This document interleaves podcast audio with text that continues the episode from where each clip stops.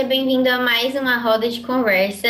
É, hoje a lição 4, mas antes disso eu quero apresentar a nossa convidada mega especial, a Júlia. Júlia, seja bem-vinda e sinta-se à vontade aqui com a gente. Obrigada. Bom, a lição dessa semana, como eu disse, é a lição 4. Ela tem como título Jesus, nosso irmão fiel. E na lição dessa semana a gente vai estudar um pouco sobre Hebreus 2, onde Jesus é apresentado como filho de Deus e o Senhor mostra o desejo dele de que, de como pai, né, que, que nós chamemos e reconhecemos Jesus como nosso irmão. Então a gente vai entender um pouquinho melhor o fundamento do plano da salvação é, e como ele deve ser a nossa única esperança da vida eterna. E para a gente começar, eu queria saber de vocês qual foi a função do sofrimento na vida de Jesus. Olha, eu acho que o pessoal vai falar um pouquinho mais, mas o que para mim mais chamou atenção é a questão de Cristo ser um exemplo, né? Então, ele passou por isso, quer dizer que a gente também consegue passar, mas detalhe, ele passou por tudo isso tendo um relacionamento muito firme com Deus. Então, por meio de Cristo, nós podemos passar por, por todas as coisas. Eu, eu achei interessante isso que a Elisa falou também, mas ali nesse mesmo capítulo 2, né, de Hebreus, lá no versículo 14 ao 16, ele diz assim: E visto como os filhos participam da carne e do sangue, também ele participou das mesmas coisas para que pela morte aniquilasse o que tinha o império da morte, o diabo, e livrasse todos os que com medo da morte estavam por toda a vida sujeitos à servidão. Porque na verdade ele não tomou os anjos, mas tomou a descendente de Abraão, porque naquilo que ele mesmo sendo tentado padeceu, pode socorrer aos que são tentados. Então a gente pode separar aí esse sofrimento de Jesus, né, como dois pontos. Primeiro, que ele precisava passar por isso para ser o nosso redentor, e segundo, porque ele sendo tentado, né, e, e padeceu, enfim, e sofreu, como diz o, o versículo, como a Elisa falou, ele pode ser um exemplo para a gente, assim como, como aquilo que foi igual, né? Igual no sentido de aquilo que ele sofreu como humano, a gente também vai sofrer e a gente pode ter vitória por meio dele, porque é ele que, que vai oferecer isso para a gente. Exatamente. Eu acho interessante que a lição destacou bastante a ideia de que Jesus foi aperfeiçoado por meio do sofrimento a fim de se tornar o autor da nossa salvação, exatamente como a, a Júlia acabou de comentar. É, assim, e foi uma característica que Jesus foi necessária para Jesus pagar o preço que o pecado exigia e assim poder, né, nós estarmos nessa condição especial que nos foi oferecida por Deus e também para ter, eu acho que quando eu leio essa parte, essas características, essa história de Jesus, eu sinto empatia, porque cada pessoa ela tem uma história diferente, tem sofrimentos diferentes, e quando você eu olho para Cristo, é, eu não consigo eu não consigo saber assim, porque existe uma distância, porque o Mateus vê o mundo pelos olhos dele, não consigo ver exatamente o que Cristo passou, o que estava na mente de Cristo, mas eu sinto que Cristo sofreu talvez como eu sofro, como você sofre, Cristo passou por, por, essas dificuldades e você pode se sentir próximo de Cristo, você pode olhar para Cristo e entender mais que Ele é uma pessoa de verdade, Deus é uma pessoa de verdade e que esse relacionamento que Ele está propondo é um relacionamento real, não é algo é, que você não pode tocar, sabe? Ele existe de fato. Sim, exatamente. É, e mais uma perguntinha para a gente. Como podemos aprender a colocar nossa confiança em Jesus fazendo nossas escolhas diárias e para que isso reflita a nossa fé? Olha, eu acredito que pega a segunda. Ai, não lembro se qual parte foi, mas que a Ju comentou que era sobre a gente ver que a gente consegue as coisas por meio de Cristo. E como que a gente sabe disso? Tendo um relacionamento com Ele, conhecendo Ele. E quando a gente conhece ele, a gente vê o caráter dele. E pelo caráter dele, a gente descobre que ele é fiel. O é representa que não tem opção de não ser. Eu estava lendo esses dias, eu acho que foi Tiago, não lembro, mas que falava assim, que essa é uma das coisas que Deus simplesmente é fiel. Quem pode ser infiel sou eu. Então, quando a gente vê essas coisas, quando você se dá conta de que Deus não é homem para estar tá fazendo coisas que o ser humano faz, com o seu conhecimento de quem ele é, aí você consegue, ok, você está preocupado? Não tem por que se preocupar, mas se você está, como eu comentei, é, confia um pouquinho, um pouquinho, vai experimentando aos poucos, e aí, a partir disso, né, se você confia num pouco, você confia no mundo.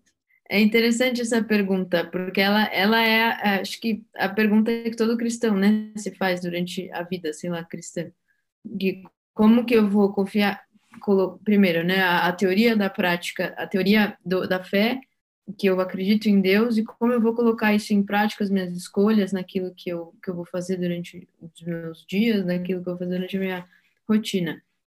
Eu acho que, que isso é, é um ponto, como ele estava comentando, né, interessante para a gente pensar no sentido de como que Jesus, linkando com a lição, como que Jesus, como ele viveu, como exemplo dele, como aquilo que ele fez por mim, o que ele vai fazer né, no futuro, o que ele já fez no passado e agora, como que eu posso ter tudo isso em mente e, e, e viver a minha vida de um jeito que eu seja exemplo também para os outros, daquilo que os outros possam ver em mim, aquilo que, que eu, tipo um exemplo, né, como ele foi para nós, mas óbvio, de um, de um, jeito pecador que a gente é.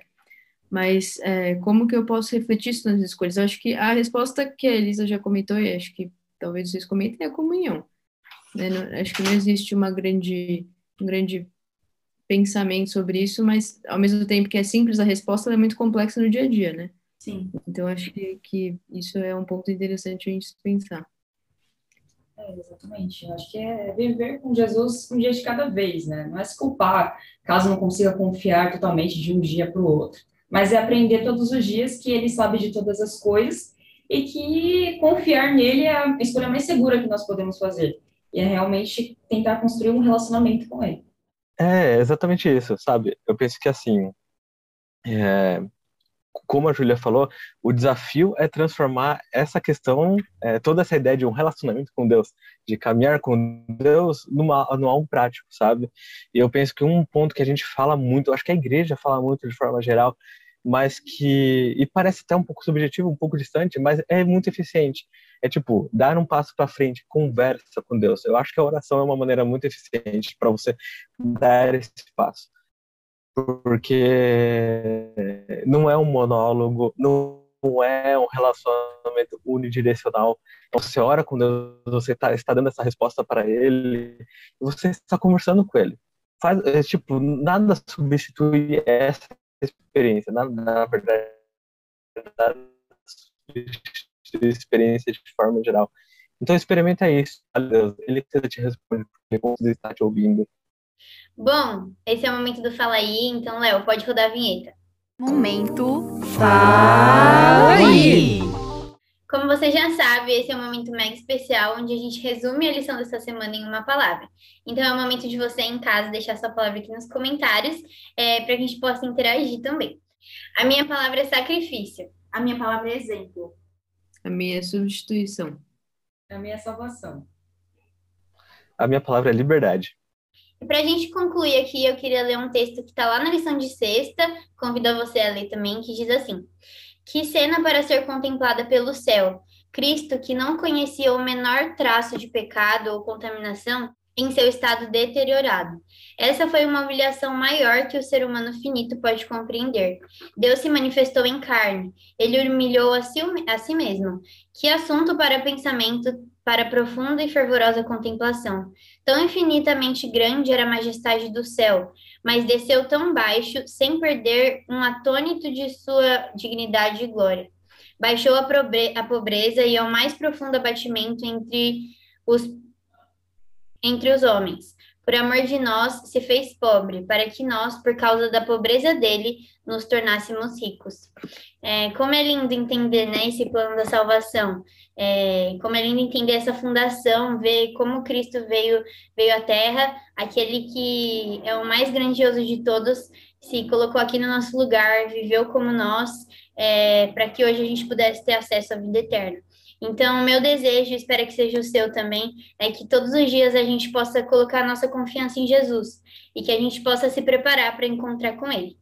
Bom, essa foi a lição da semana. Espero que você tenha gostado. E é, se você gostou, deixa seu like aqui embaixo, comenta e a gente te espera na próxima semana. Até lá! Hoje tá tenso, né, gente? ai, ai, senhor. É, eu quero ler um texto, que eu tô sem o texto, na verdade. Não, não. A minha palavra é substituição. É também? Oh, Tomou nossa natureza em seu estado deterior... deteriorado.